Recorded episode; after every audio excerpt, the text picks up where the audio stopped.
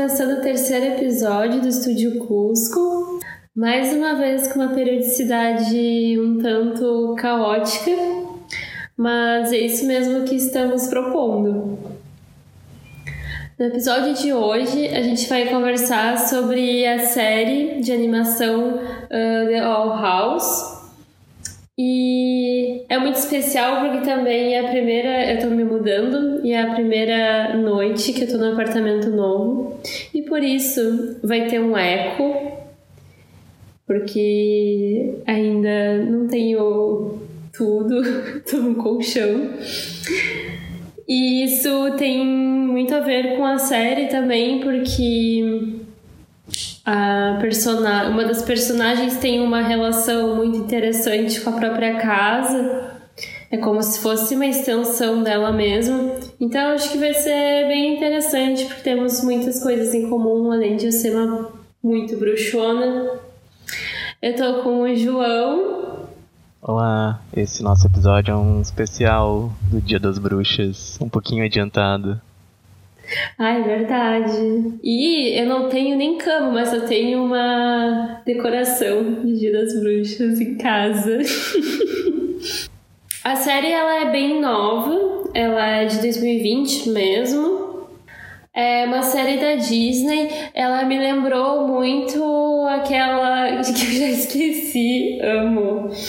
Aquela da princesa que tem um é uma princesa bem doidinha. Star versus as forças do mal. Isso.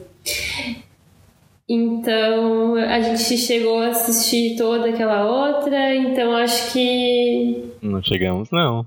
Eu assisti, o Ju não assistiu, mas eu assisti aqui, revelações ao vivo. Eu vi até o final, é ótimo. Obrigado por me esperar. Ai. Depois a gente faz uma terapia de casal. então ele vai apresentar. Enquanto estou aqui cancelada, ele vai apresentar um pouco da. O que, que é a Doll House? Uh, bom, então a série, como a Nicole falou, ela estreou em 2020. Ela foi criada pela Dana Terrence, que é uma animadora que trabalhou também no departamento de arte e criação de outras séries, como Gravity Falls, é, Camp Hollowhead e o reboot do DuckTales. Até o momento, a série tem 19 episódios e 5 curta-metragens que se chamam All Palettes e estão disponíveis no YouTube pelo canal da Disney. A série conta a história de Luz, que é uma garota que tem problemas na escola porque ela é muito imaginativa, muito criativa. Um, de certa maneira, ela vive num, num mundo da, das histórias que ela lê dos livros.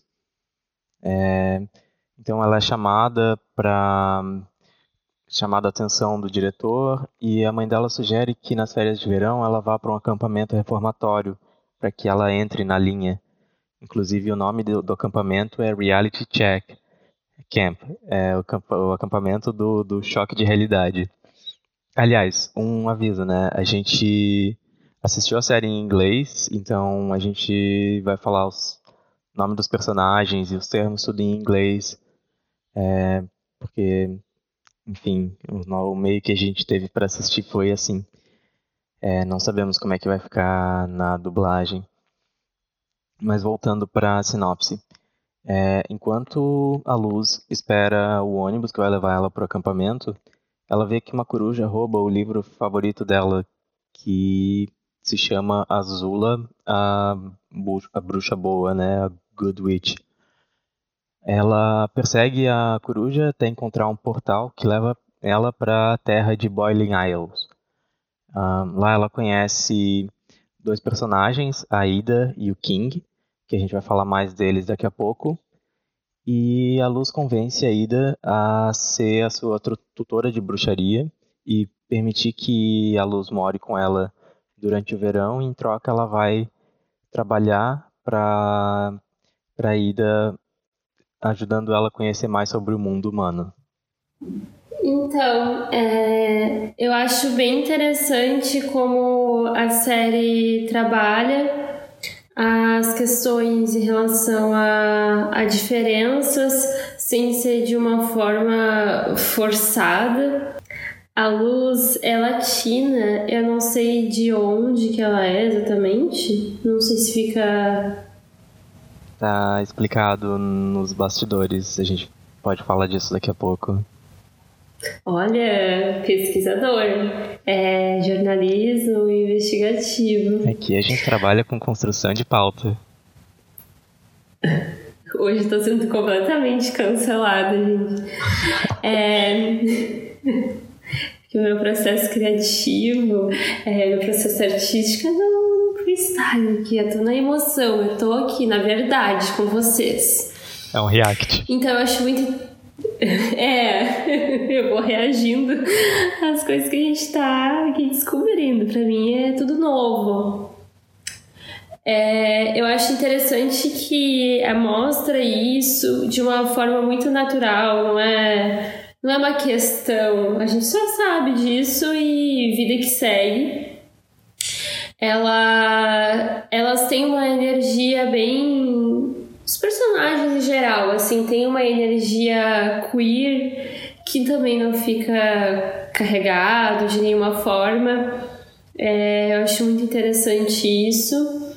E as questões em relação à magia e todas as coisas é, de ocultismo desse mundo, elas aparecem bem relacionadas às as emoções, então se torna é fantástico, mas de certa forma também o tempo todo a gente consegue relacionar com questões nossas. E quando a, a luz chega no, nesse mundo a gente consegue sentir assim da mesma forma que ela a estranheza primeiro de estar assim nesse lugar novo mas a partir do momento que ela vai começando a se sentir em casa a gente também vai se sentindo em casa e construindo um vínculo assim com os personagens. Eu achei isso muito massa. É, a luz ela funciona como aquele personagem ponte, né, que é bem comum em séries de animação, séries voltadas para o público mais jovem e livros também, que é o personagem que chega num mundo que ele não conhece e ele precisa ser apresentado para esse mundo, aprender como é que esse mundo funciona e fazendo isso ele faz a ponte para o espectador que também está chegando como um estranho nesse mundo.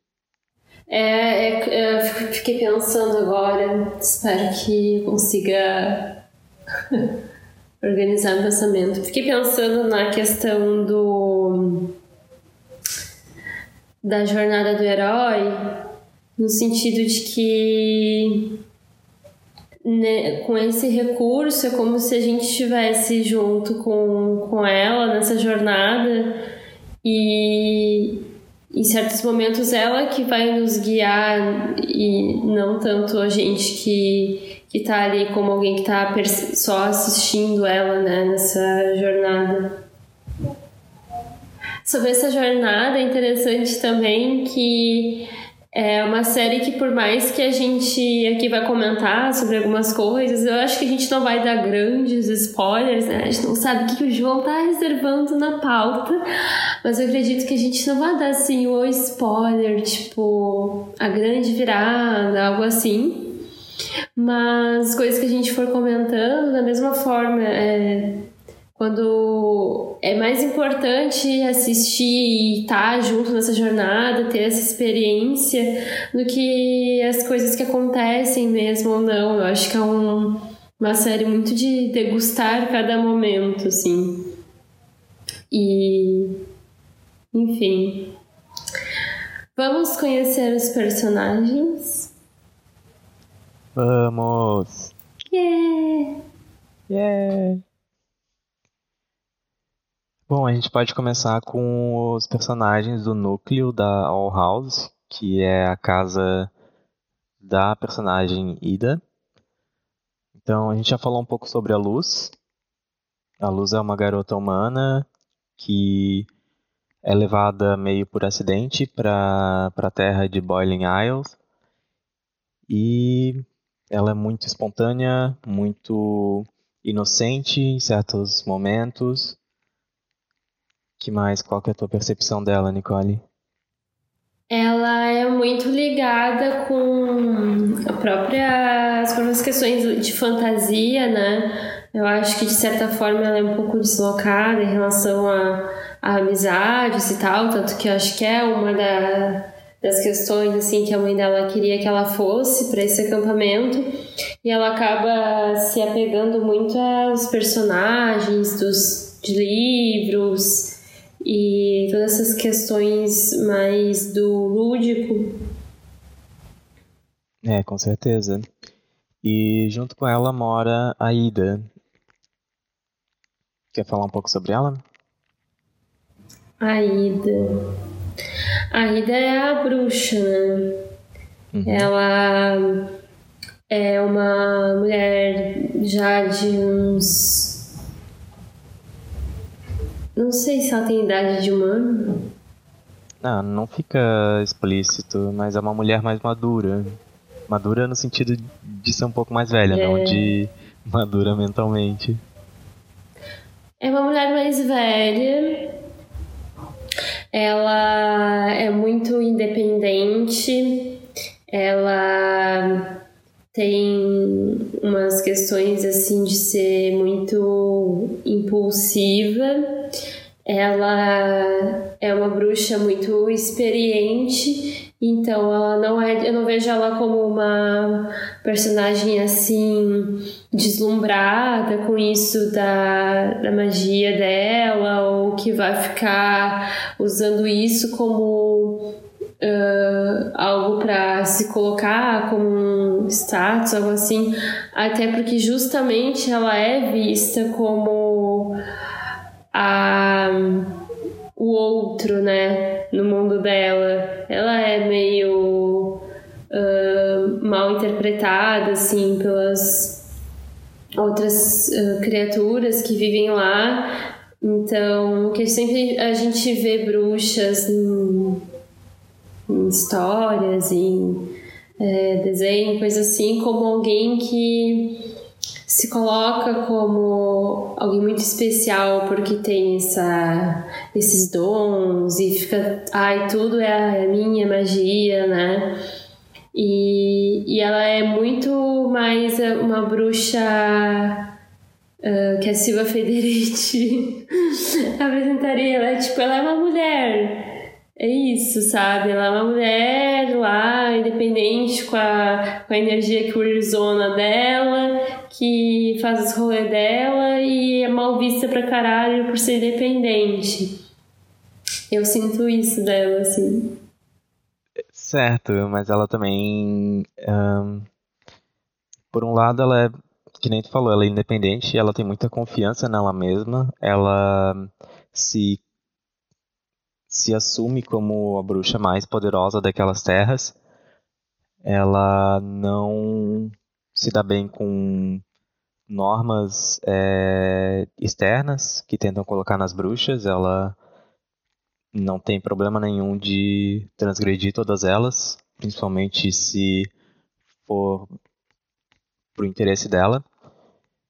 E, mas ao mesmo tempo, ela, nos primeiros episódios, pelo menos, ela se torna aquele personagem que tem uma ética um pouco duvidosa ela não se incomoda de uh, enganar outras pessoas, roubar quando precisa.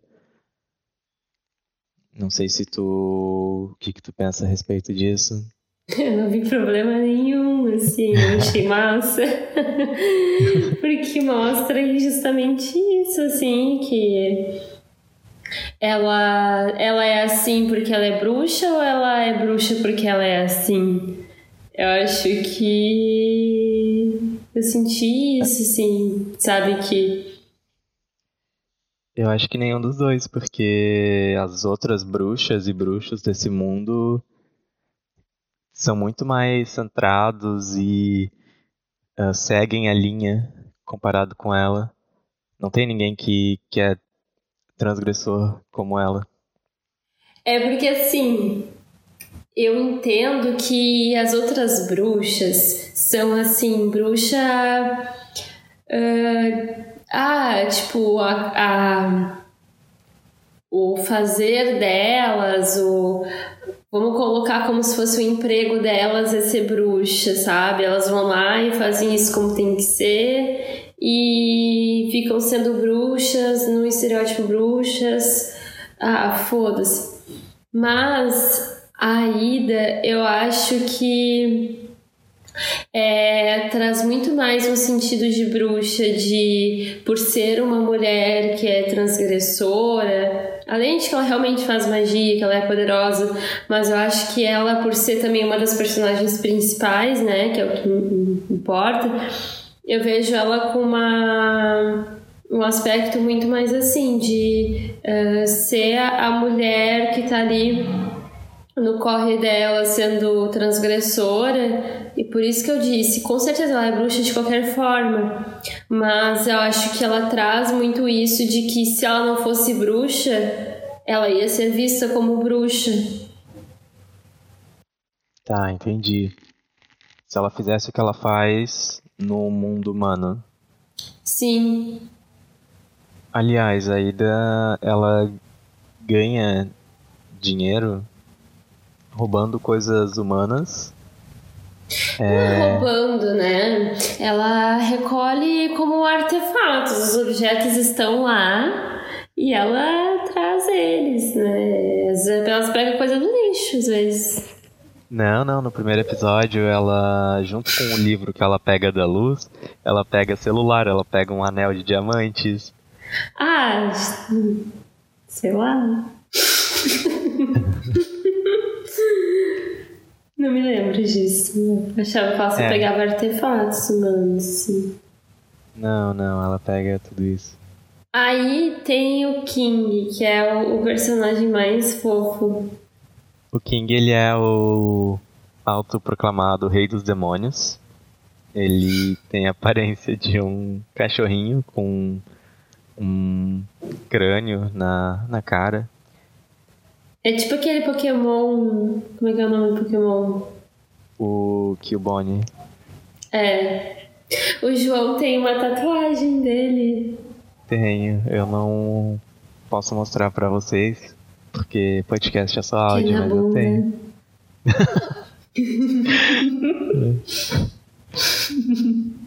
e eu fiz antes de estrear o desenho, então. Quem copiou quem, né? E ele é muito legal porque ele é tipo super confiante que ele é o rei dos demônios e que ele vai ele tenta ensiná-los sobre demônios e só que ninguém leva ele muito a sério porque ele é muito fofo. E ele não tem assim poderes mágicos, ele não comanda nenhum demônio, ele só só tem essa autoconfiança. ele é ótimo. E ele acaba se. Eu acho que no início ele ficou meio assim, com a luz, tipo, uma pessoa nova ali. Não sei, porque ele gosta muito de atenção, né? Sim. Uhum, mas depois eu vejo que com o tempo, assim, ele ficou muito. se afeiçoa muito a ela, assim, e, e fica muito leal a ela. É mesmo. Eu acho que ele, ele era bem próximo da Ida, só que a Ida não tinha a energia, assim, a espontaneidade que a luz tem, então ele aproveita bastante disso dela. Uhum. E por fim, falando da All House, a gente vai falar da própria All, que mora na House, que é o Ruth. Que é meio que a cérebro, eu acho, da, da casa, assim, o, a manifestação da casa, né? Sim, uh, os outros personagens se referem a ele como o House Demon, que é interessante que em inglês pode tanto ser um demônio de casa, um do, demônio doméstico, quanto uma casa demônio. Então fica essa ambiguidade sobre o que, que ele é. É, eu acho que ele é como. Eu acho que a casa e, e ele, né, por ser essa consciência da casa, tem uma relação muito forte com a Ida. A Ida, ela tem uma. É cajado. Uhum. Que é de uma, uma coruja. Ela tem uma relação. Uh, com, com corujas como se fizesse parte desse espírito dela, dessa questão da magia. E coruja tem um simbolismo muito forte, né, em relação a, ao ocultismo e tal. Uh, na própria Umbanda tem Pombagira, que é uh, bruxa, e tem relação assim com, com coruja. Eu já vi bastante disso, assim essa relação de bruxa e, e, coruja dessa forma como se fosse quase um espírito só, assim. Isso me chamou bastante atenção. E olhando de fora, assim, a casa, de longe, é, a casa parece mesmo ter uma vida, né? Ter um, uma estrutura, assim, interessante. E aí esse personagem, ele é meio que eu acho que poderia ser um pouco mais explorada essa relação dele da casa com a Ida. Eu acho que de certa forma fica muito como um alívio cômico às vezes.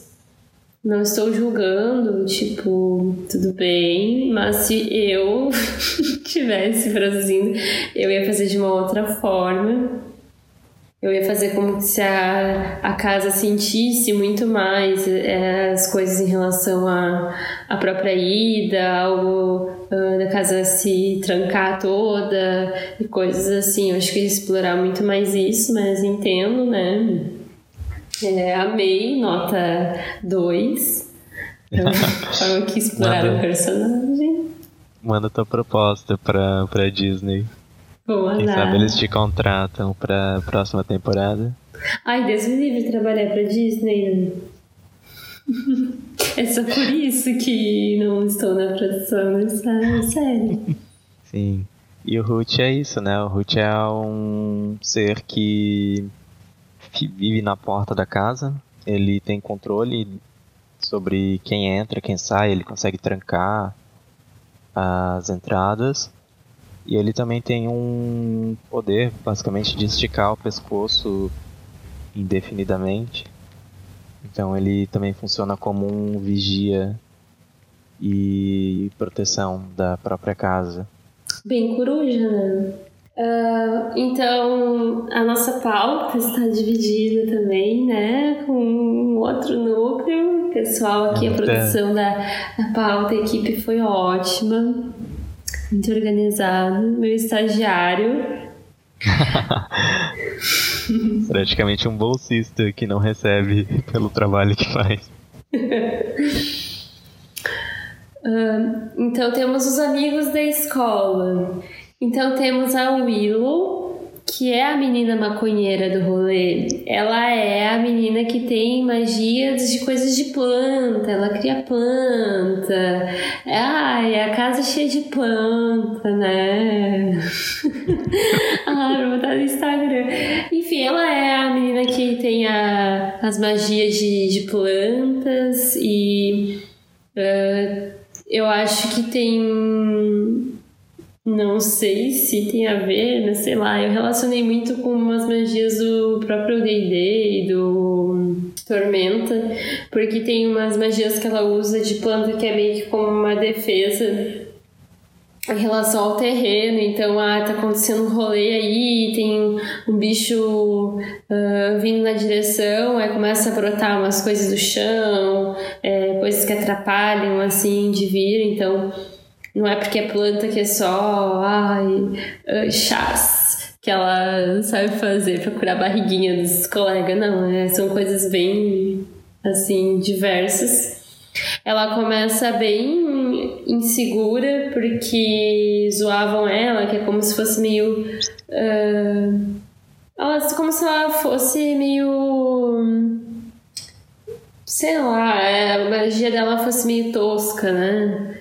Por não ser algo que oferece muito agressividade, que aparentemente não é algo que oferece muita agressividade, ela não segue mesmo o estereótipo das meninas super populares, ela é super penetrada nos estudos e tal, e ela tem uma autoestima bem baixa, que é quando ela conhece a Luz, ela, tá nessa.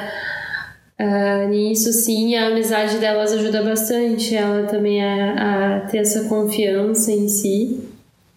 A escola, a escola eles são. Uh, eles entram todos com, da mesma forma, assim, no mesmo né, nível, sem assim, nenhuma ênfase, nada. E aí, com o tempo, tu vai desenvolvendo habilidades e escolhe uma ênfase uh, pro que tu vai estudar. Então, ela é essa coisa mais das plantas.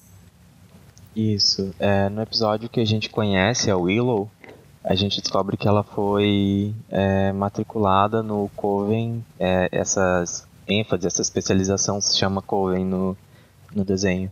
É, ela foi matriculada no Coven de aberração pelos pais, que é basicamente as magias de tu criar um, um monstro de lama.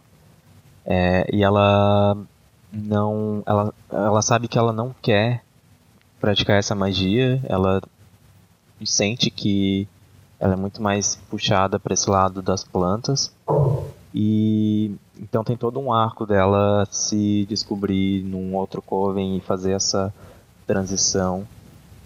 E isso vai influenciar no arco dela como um personagem através da primeira temporada também. Aí também temos o Gus. O Gus ele também faz parte do do núcleo de três amigos da Luz, dos companheiros que andam sempre juntos. Ele, ele é mais novo do que os outros personagens, é mais novo e também mais baixinho, mas ele é muito, ele é um bruxo muito competente. Ele leva as coisas muito a sério, ele é muito empenhado naquilo que ele faz, ele coloca toda a energia dele nas tarefas e atividades. Ele está no Coven de Ilusões, e ele é o presidente do grupo de apreciação de humanos. Então, é, então ele também se anima a mil quando conhece a luz, que é a única humana naquele mundo. Eu achei que ele ia tratar ela como um objeto de estudos. Quando assim de primeiro assim contato. Mas eu acho que ele subverte assim essa expectativa que a gente tem assim. Eu acho que ele eu acho que ele tem mais uma curiosidade algo é, que ele quer aprender com os humanos o que agir como se fosse uma aberração algo muito né? É, realmente, ele não, não faz esse papel de, de estudar os humanos como, sei lá, como um, um animal, ou uma aberração, ou um mito folclórico. É mais curiosidade e interesse e se impressionar com como as coisas são diferentes das dele. Uhum e ele não funciona assim para um viés de uma masculinidade tóxica e tal. Eu acho que nenhum dos. Acho que o único personagem mais assim seria talvez um que aparece uma vez, eu acho, num episódio, que justamente vai participar desse grupo de sobre-humanos, né? Mas, assim, os personagens principais, assim, acho que nenhum tem uma uh, uma performance assim. Não, realmente. Bom, em seguida a gente tem a Emmett, que é uma personagem bem importante para a narrativa. Ah, ela é ótima. A Emmett, eu não sei o que, que tu acha, Nicole, mas para mim ela é a personagem que tem maior arco, assim, o arco, tipo, o desenvolvimento de personagem mais acentuado na, na temporada. Eu não acho isso, sim. Eu acho que talvez seja o mais no sentido de que ela era muito ela não percebia o quanto ela estava se estava bloqueando, negando que, que ela gostaria de viver essa mudança. Que os outros personagens parece que eles têm os problemas deles, mas eles sabem que eles têm os problemas deles e eles estão tentando lidar com isso, né? Eu acho que nesse sentido, aí parece que ela tem uma mudança mais drástica que os outros, né? Mas eu não acho que sim que o arco dela seja mais acentuado que os outros, porque eu enxergo a própria Ida como uma personagem que tem assim um arco bem ela tem uma caminhada assim bem diferente que eu não imaginava porque eu pensava que por ela já ser mais velha e já ser bruxona e tal que ela ai é meio que ser mais ou menos a mesma coisa e os outros que lutem uhum. uh, a Luz a, a Willow eu acho que. Não sei se é tão assim. A Emmett, ela é a, a mina rebelde. Ai, a malvadinha. Meninas malvadas. Ai, comigo ninguém pode.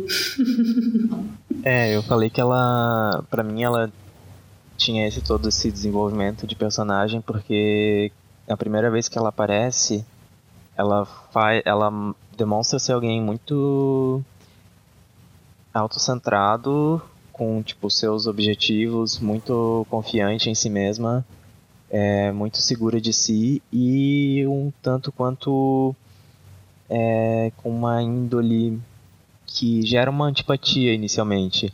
Eu é, amei. Ela...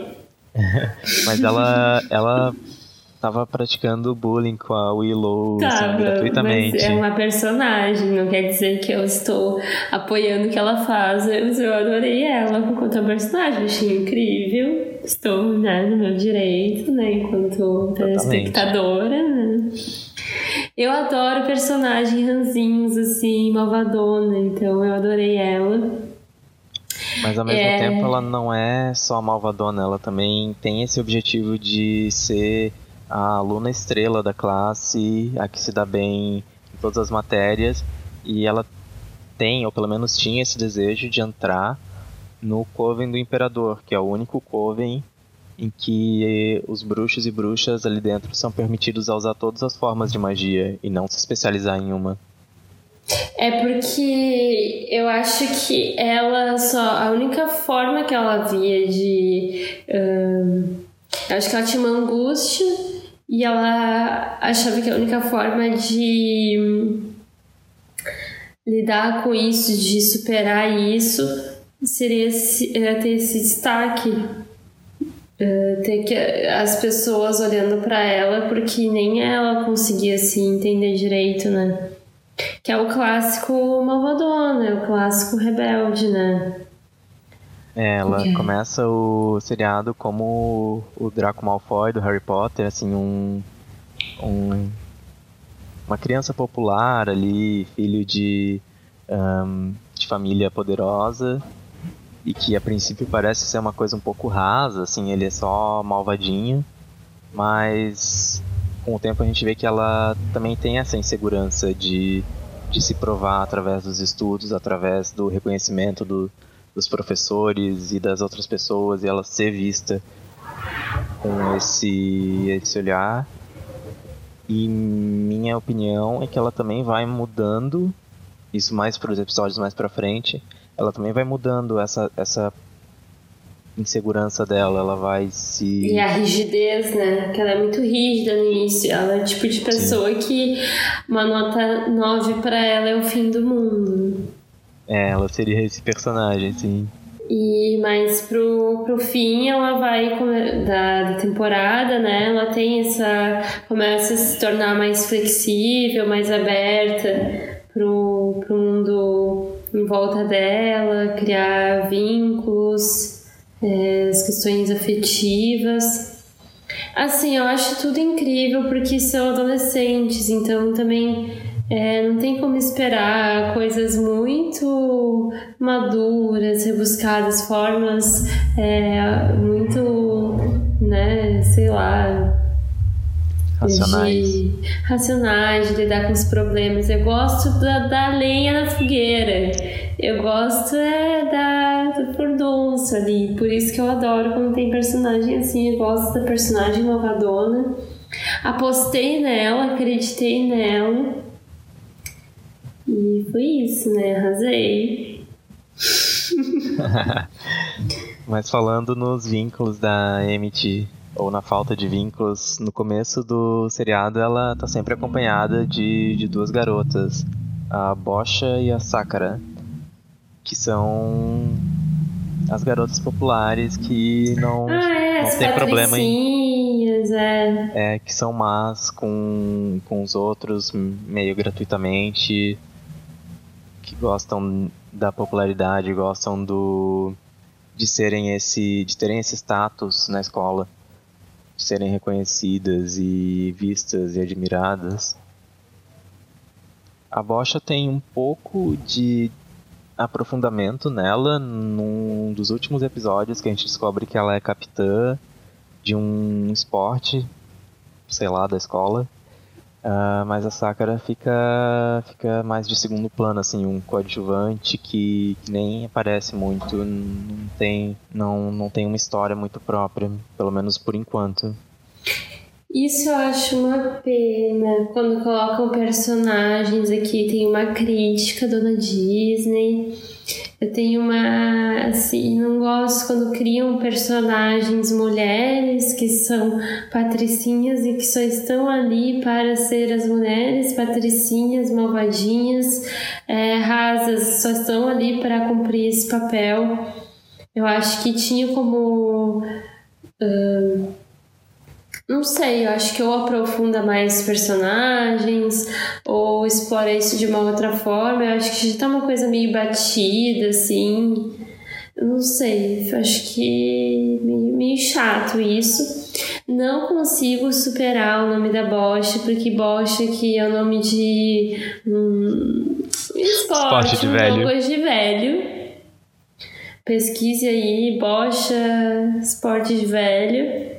Eu não sei explicar exatamente o que, que é, porque é uma coisa que é muito de velho, mesmo sendo uma senhorinha reumática. Não, eu olho aquilo, não sei assim, eu só vejo um monte de velho, não sei explicar. Espero um dia jogar bocha também.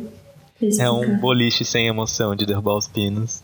É, uma coisa que tu vê que as pessoas não estão ali assim, muito empolgadas com o jogo, eles estão ali porque é isso, já fizeram tudo que tinha de emocionante para fazer na vida e agora eles vão jogar bocha até o final, né? Vamos para outros personagens. Ah, o nosso estagiário colocou aqui a Lilith. Isso. A Lilith é a irmã da Ida. Uh, enquanto a Ida é essa transgressora rebelde que mora na mata, longe de tudo, a Lilith é o oposto, né? O outro lado do espelho. Ela é uma bruxa modelo que segue as regras, também é muito poderosa.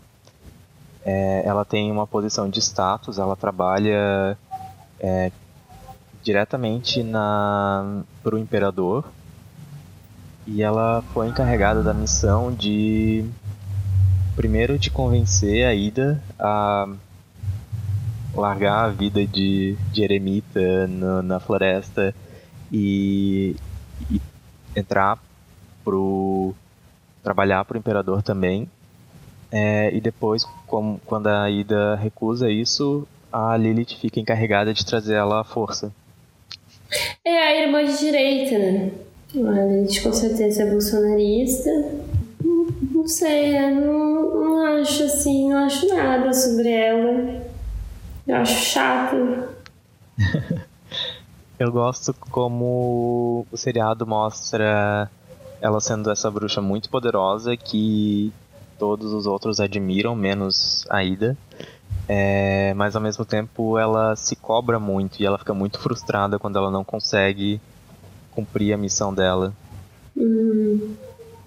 Eu não, assim, não teve nada na personagem, assim, que me me surpreendeu quando ela aparecia. Sabe quando tem personagem quando aparece, fica tipo, ah, é tipo a hora de dar uma olhadinha no celular. Se fosse uma balada, seria a hora de ir pro fumódromo. Porque tá tocando a, a música, música chata. chata. É, não é a tua música. Então aí tu fica ali, sabe? É, é, a parte chata. É bom que tem essa parte que a pessoa dá uma relaxada, se distrai com uma outra coisa e volta pro episódio, né? E a Lilith também vai mostrando ao, ao longo do da temporada que, que ela era também aluna modelo na época dela de escola. Ela se destacava, era campeã do esporte, era aluna nota 10, e a Ida era aquela que vivia na detenção e que que vivia uh, sendo chamada a atenção. Olha, se fosse a gente, eu ia ser a Ida. Ela não tá sendo na detenção. Tem gente que era mais, mais habilis. Eu não vou confirmar nem negar. Uh, aqui tem o estagiário colocou alguns personagens que eu não sei nem quem é, né? Que não devem ser muito importantes. É a pessoa que, é a pessoa que não prestou atenção no, no seriado. Ah, devem ser assim, os personagens que é mais chato que a Lilith, que aí sim. Meu serviço de, de limpeza que no, no inconsciente fez o serviço apagar tudo quando eu estava dormindo, logo após, sei. Fora que Ou assim. Durante.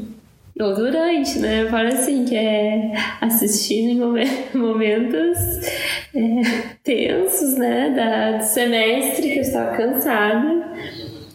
E aí eu dormi várias vezes em vários episódios. E aí eu tenho um problema de ser meio. Eu sou meio sonâmbula. E aí, quando eu tô dormindo, muito cansada ou preocupada com alguma coisa, eu meio da noite faço coisas doidas. Mas tem também a questão de se eu caio no sono, assim, assistindo uma coisa, algo assim, que tipo, caio no sono muito de cansada, aí eu fico num estágio meio acordada, meio dormindo, meio sonâmbula, que eu, eu não sou eu, eu sou a outra eu, que nem sei. Então, assistindo essa série, em vários momentos pode ter acontecido de eu estar sonhando com episódios ao invés de estar assistindo os reais episódios. Falei bobagens, dormi, fui acordado. E é assim, aqui é vida real. Não sei quem são esses personagens. Vou aproveitar ah. para beber minha aguinha enquanto estagiária da conta aí. tá bem. A Emira e o Edric Blight são os irmãos da Emmett. É, eles são gêmeos, são mais velhos do que ela. E eles ah, fazem. Lembrou? Sim, eles têm cabelo verde, que nem o meu. Eu acho que eu ia ser da família da Emmett. Ah, com certeza. Todo mundo tem cabelo verde. A, a Emira e o Edric, eles fazem o papel do. Para quem leu Harry Potter, viu os filmes, eles são que nem os irmãos do, do Ronnie. É, são aqueles gêmeos que não são alunos exemplares, eles são também. É, matam aula, fazem besteira, mas eles têm esse espírito muito espontâneo, lúdico, divertido é, de pregar peças. Só que eles também são um pouco sem noção. Tem. Uh, no episódio que eles aparecem, eles. Primeiro aparecem sendo essas pessoas muito. muito divertidas, mas uh, eles depois revelam que eles estão querendo fazer uma, uma revanche contra a Emmett, porque a Emmett dedurou eles quando eles estavam matando aulas. E eles resolvem uma coisa muito desproporcional, que é roubar o diário dela e publicar as notas pessoais na no jornal da escola. Então eles têm também essa coisa meio duvidosa, assim, tipo, se eles são bons, não muito bons. É, olha, eles são, falar que é verdade pra vocês, são chatos. Claramente a família dela tem problemas seríssimos, né? Uh, com os pais. Essas crianças só são meros reflexos de uma família que tem as suas questões, esses gêmeos claramente não conseguiram desenvolver as próprias identidades, né? Eles têm uma, uma relação simbiótica, como se eles fossem colados. Inclusive, eles sempre aparecem juntos. Sim, é bizarro. E eu acho que tudo isso é só uma tentativa de ser um, um sujeito no mundo e que eles estão nessa busca essa raiva da Emmett deve ter a ver também com esse arco que ela tá criando de estar tá saindo dessa doideira da família. Essa é a minha percepção, né, em relação a eles. É um bom ponto de vista. Eles são bem irmãos é, não muito legais com a irmã mais nova, com a Emmett. Eles pregam peças nela o tempo todo. Uh, chamam ela por um apelido que ela não gosta.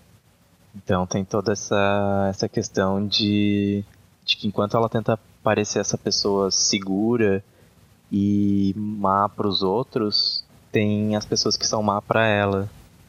E aí ela só vai jogando isso em cima dos outros, né? É um pouco aquela história de, de ser o jeito que ela aprende, quem sabe, né? Não, não dá para dizer, mas pode ser tipo o jeito que ela aprendeu a lidar com a insegurança dela de ser zoada pelos irmãos, é zoando os, as outras pessoas que ela, que ela vê como mais indefesas ou inseguras. Um banho de terapia nessa família fazia assim um, um show. É, a gente nem vai falar muito mais porque tem um pouco de spoilers uh, relacionados à família dela, mas eu concordo, assim, falta Falta um bom psicólogo nessa família. E já que eu tô aqui toda perna longa de batom, fazendo as altas análises, o, o nosso estagiário também trouxe toda uma lista de teorias e interpretações, as curiosidades em relação à série. Ah, não é nada demais, são só umas coisas que a gente ia discutindo enquanto assistia. Ai, são incríveis, porque nós somos, assim, críticos incríveis de desenho animado. Eu com sono em outro mundo. Assim, eu gosto de discutir. Se for para assistir sem estar tá falando, para mim não tem graça. Então a primeira ideia é pensar na casa a All House como um personagem em si, que a gente comentou um pouco, que a casa reflete muito da, da Ida, da, da dona da casa, né? Tem muito a ver com, com ela. E juntando com uma outra teoria, existe todo um ramo assim de, de interpretação do cinema que sugere que casas são manifestações do psicológico dos personagens.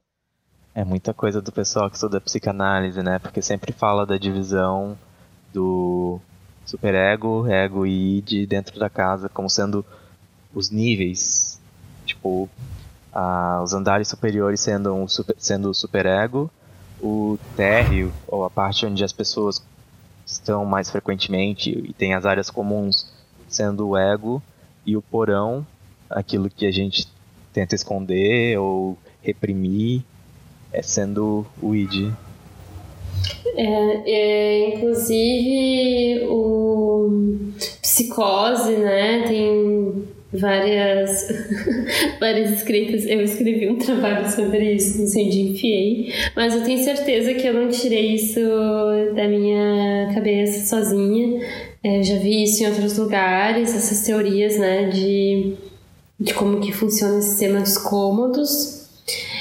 Eu acho que isso é uma visão bem freudiana, porque tem essa divisão, né, bem didática de ego e de superego, e, e aí tem muitas teorias que pensam dessa forma, Mas também tem uma outra forma de pensar, se a gente pensar que na verdade não existem essas, essas divisórias tão específicas assim, a gente é um todo, né? Na, na realidade, assim, nós, a gente é meio que um, uma sopa dessas coisas.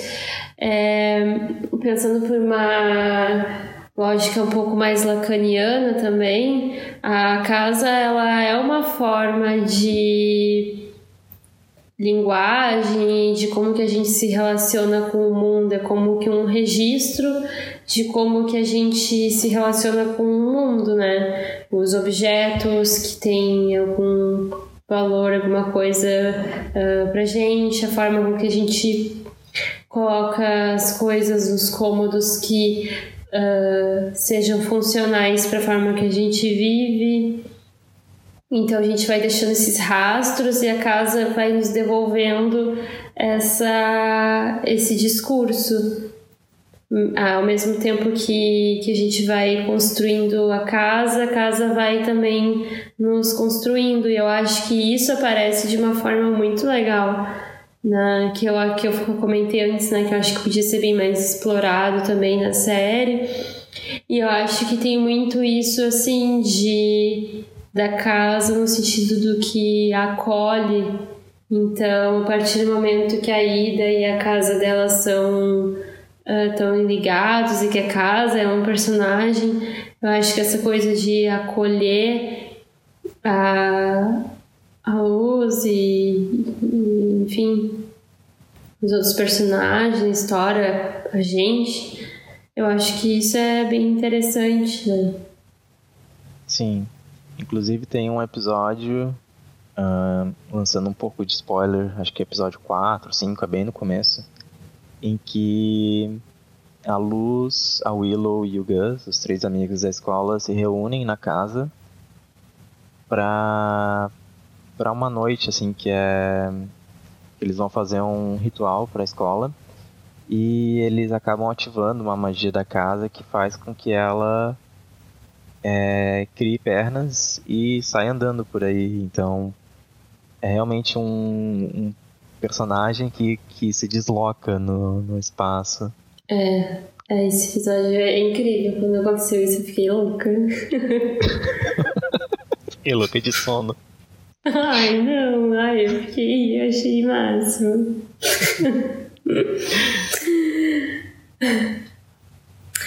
ah, então, tem a questão da maldição da ida uh, como transtorno, uma doença, algo se a gente for pensar na Ida em relação à a, a questão de ela ser bruxa, ser na verdade para ela ser uma mulher transgressora e tal, eu acho que seria muito interpretado como ai, a mulher histérica, a mulher que uh, tem essas mudanças, variações de humor muito fortes.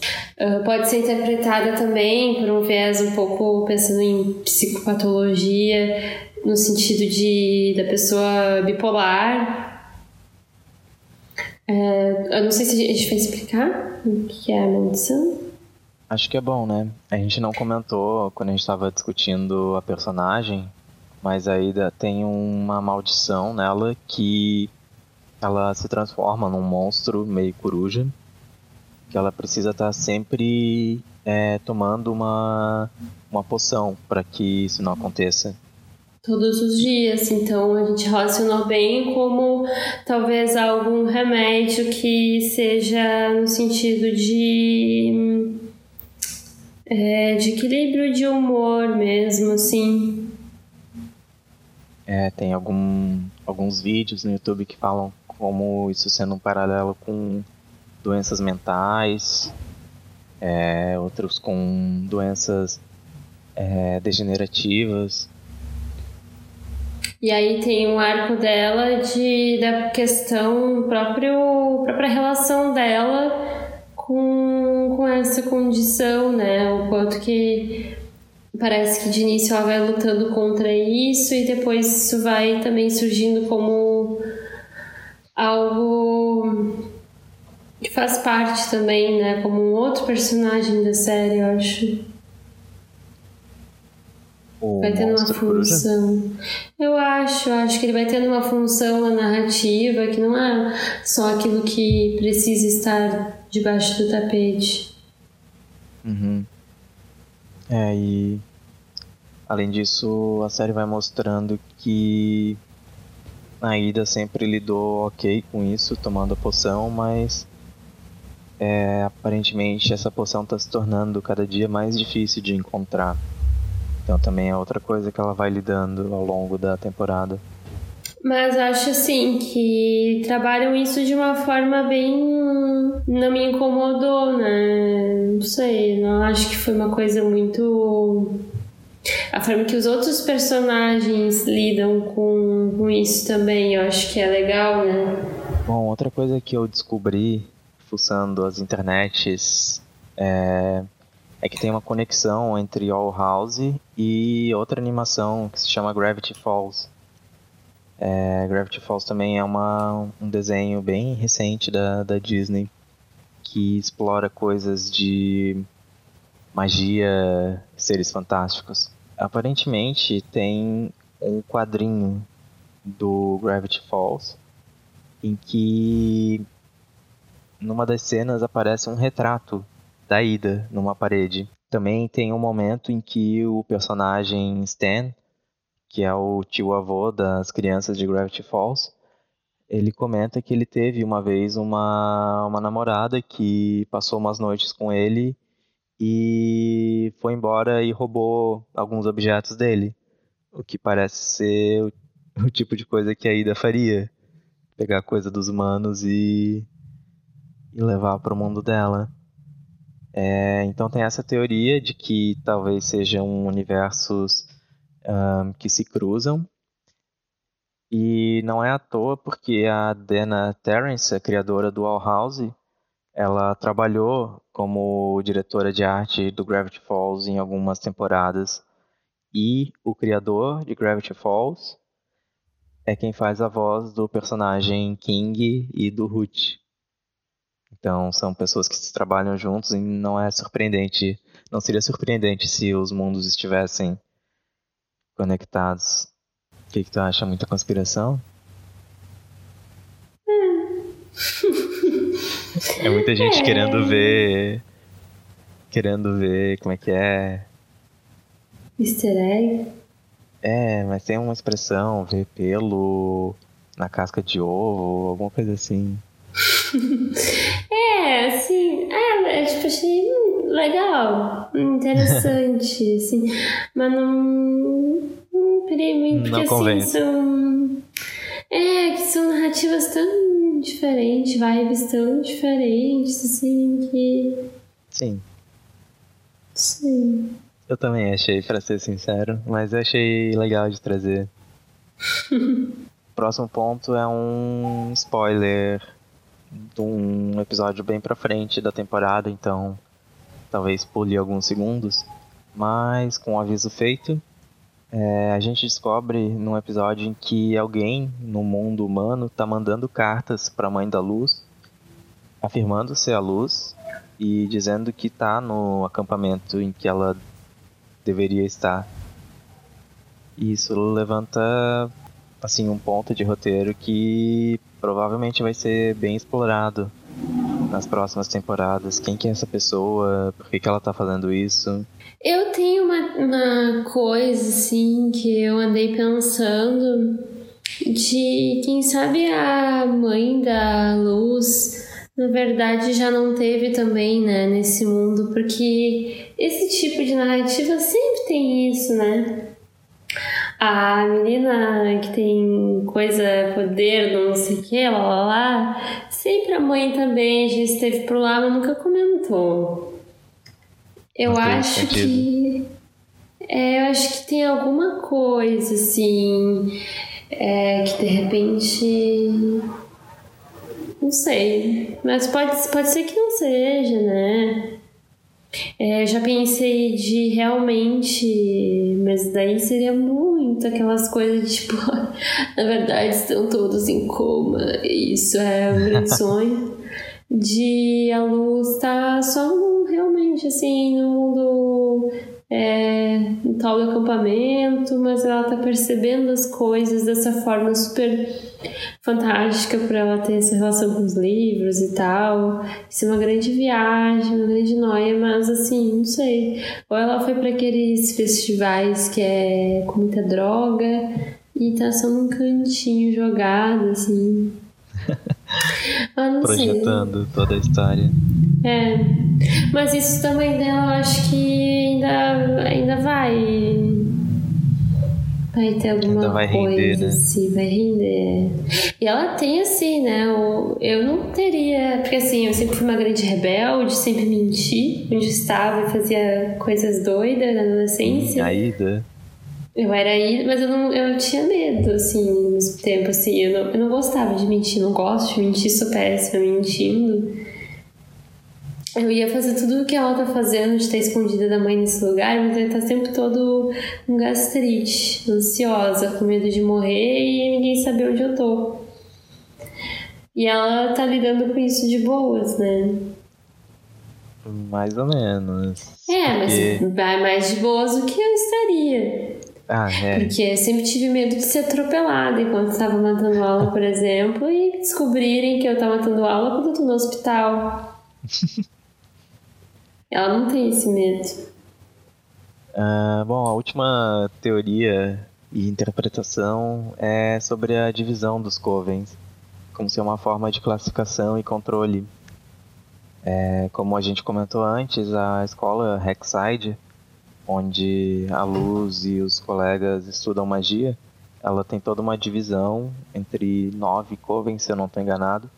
E uma vez que tu entra num, é, tu só consegue realizar aquele tipo específico de, de magia. A não ser que tu entre no coven do imperador, mas isso é para para poucos assim que se destacam. Ah, então é tipo, ah, ah, assim ninguém consegue desenvolver todo tipo de magia pra não ser muito poderoso. Seria Sim. isso? É, exatamente. Então isso é uma forma de, de manter o poder da- das bruxas e dos bruxos sob controle, é, de estabelecer uma hierarquia é, entre os do coven do imperador e os demais, e uma pessoa, a única pessoa até aquela até o começo dessa temporada que que não aceitou essa divisão foi justamente a Ida, que é parte dos problemas dela na luz? escola e a luz é, em- lá pro meio da, da temporada. São duas personagens que questionam essa divisão e, e mostram interesse em, em se, se, se formar, se, se especializar em todas as formas possíveis de magia. O que na vida real seria um grande tiro no pé, porque elas teriam trabalhos finais de 50 mil disciplinas, né? É, ela é a aluna que, que podia pegar três matérias, mas pega seis. É, nem conheço ninguém assim. Quem faz essas coisas, né? Bom, pra concluir, a gente trouxe também algumas curiosidades sobre All House. Por exemplo, se você pegar a primeira letra do título em inglês de cada episódio, ahn, ele forma a frase A witch loses a true way, que seria uma bruxa perde o seu caminho verdadeiro. Criadora da série, né, a Dana Terrace, ela faz a voz de uma personagem não recorrente que se chama Tiny Nose. E essa personagem é uma autocaricatura. É basicamente um personagem baixinho ah, que tem um nariz enorme e tem um penteado que se tu vê uma foto da criadora, tipo, é bem parecido, é bem engraçado. E a última curiosidade que a gente trouxe é que a personagem Luz foi inspirada na colega de apartamento da Dana Terrence, da criadora. A Luz original se chama Luz Batista e ela foi convidada pela Dana para ser revisora da história de All House. A Luz Batista aceitou a proposta, mas colocou como condição que a personagem inspirada nela tivesse uma origem é, dominicana, da República Dominicana, assim como a Luz Batista. Ai, eu acho tão pesado quando tem uma pessoa de verdade. Não sei, eu, tipo, ai, tem uma luz verdadeira. Ai, não sei, eu acho pesado, pesa pra mim. Porque. Não sei porquê. Eu fico meio assim, ai, tem uma verdadeira. Não quero ver a verdadeira, que nem a Mônica. Que existe uma Mônica, sabe? Ai, não seja esquisito. Não gosto disso. Isto. É isso aí. Quais são tuas opiniões sobre Our House? Aliás, acho que vale a gente comentar que eu e a Nicole assistimos até o penúltimo episódio da primeira temporada. e mesmo com o último disponível, a gente não assistiu, porque a Nicole não gosta de terminar os desenhos que ela gosta muito. Sim, eu tenho um problema com isso, porque eu sinto que se eu não assistir o último episódio, aquilo vai continuar acontecendo, sabe? A história vai continuar ali, mesmo que eu sei que não é. Eu acho que vai ter, né, outras temporadas, mas é, aí eu já vou ter encerrado esse ciclo para esperar um novo. Eu não gosto. Eu gosto de não assistir o último episódio e guardando essa expectativa. Que às vezes é horrível, porque quando a gente. Porque aí eu, eu determino assim que a gente vai assistir numa data especial. E aí, quando a gente assiste o troço, vezes é uma merda. E aí, foi esse tempo todo criando expectativa por um episódio merda. Então, acho que agora vai começar a ser assim: a gente nem vai assistir mesmo, sabe? Vai só adiando pra sempre, não sei.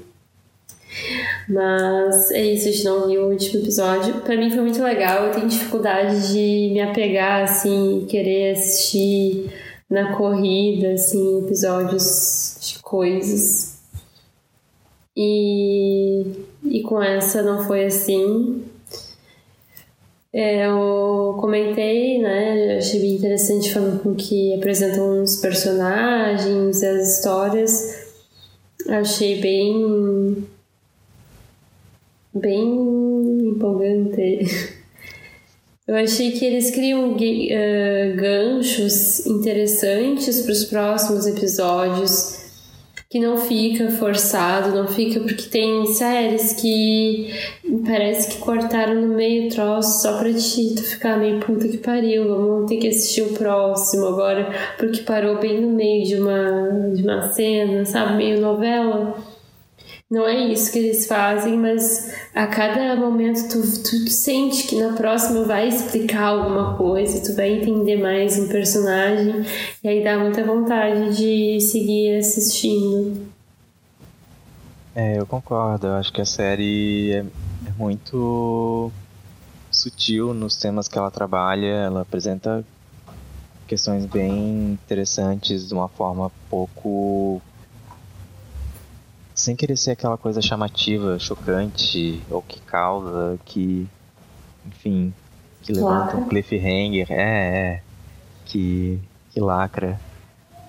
Enfim, é tudo apresentado de uma forma bem legal, bem, bem construída.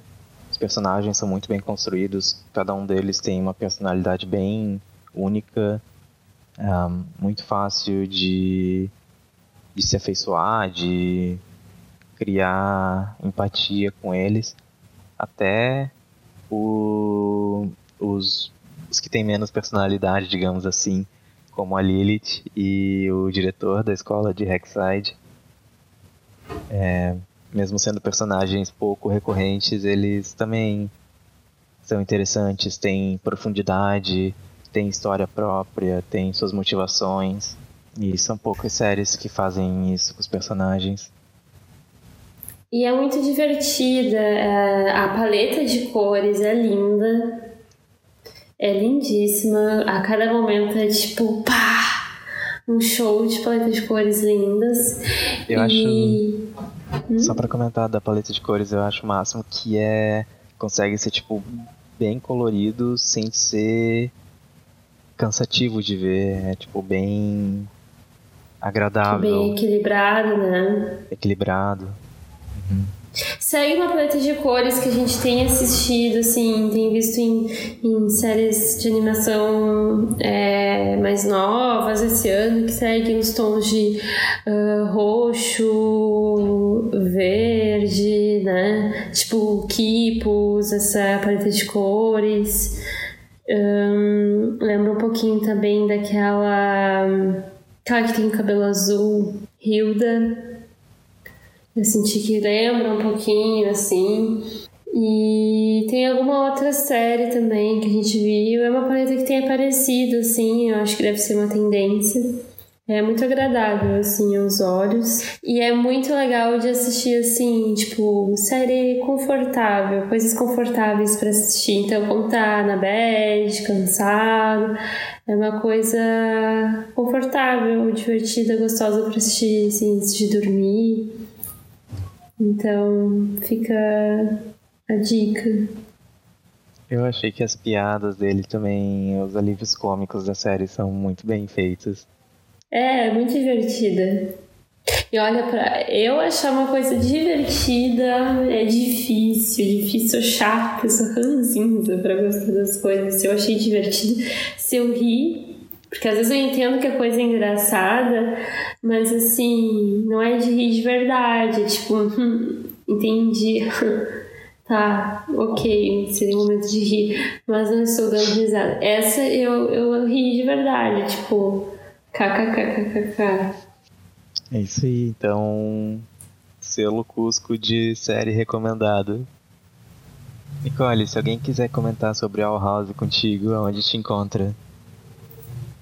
Ah, fazer um pacto. Eu passo aí uns, uns contatos aí dos demônios amigos e. O arroba do inferno. O arroba do inferno.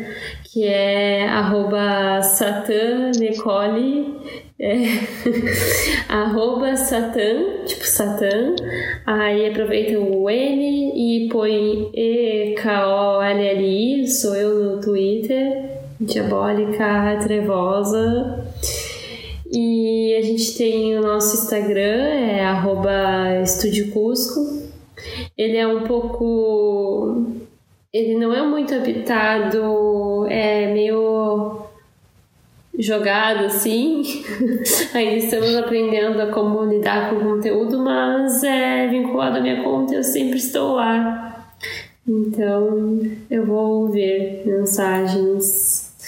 Conversem com a gente. E eu, como um aluno dedicado que nem a Emmett Blight, eu fico um pouco longe das, das redes. Vocês podem me encontrar no arroba Jovikrieger, no Twitter, Instagram. Instagram eu uso muito pouco. Twitter. O Twitter ele parece que não tá, mas sempre tá lá. eu, eu sou furtivo no Twitter. é isso, encerramos então o episódio de hoje. Até a próxima. Até. Tchau. Tchau.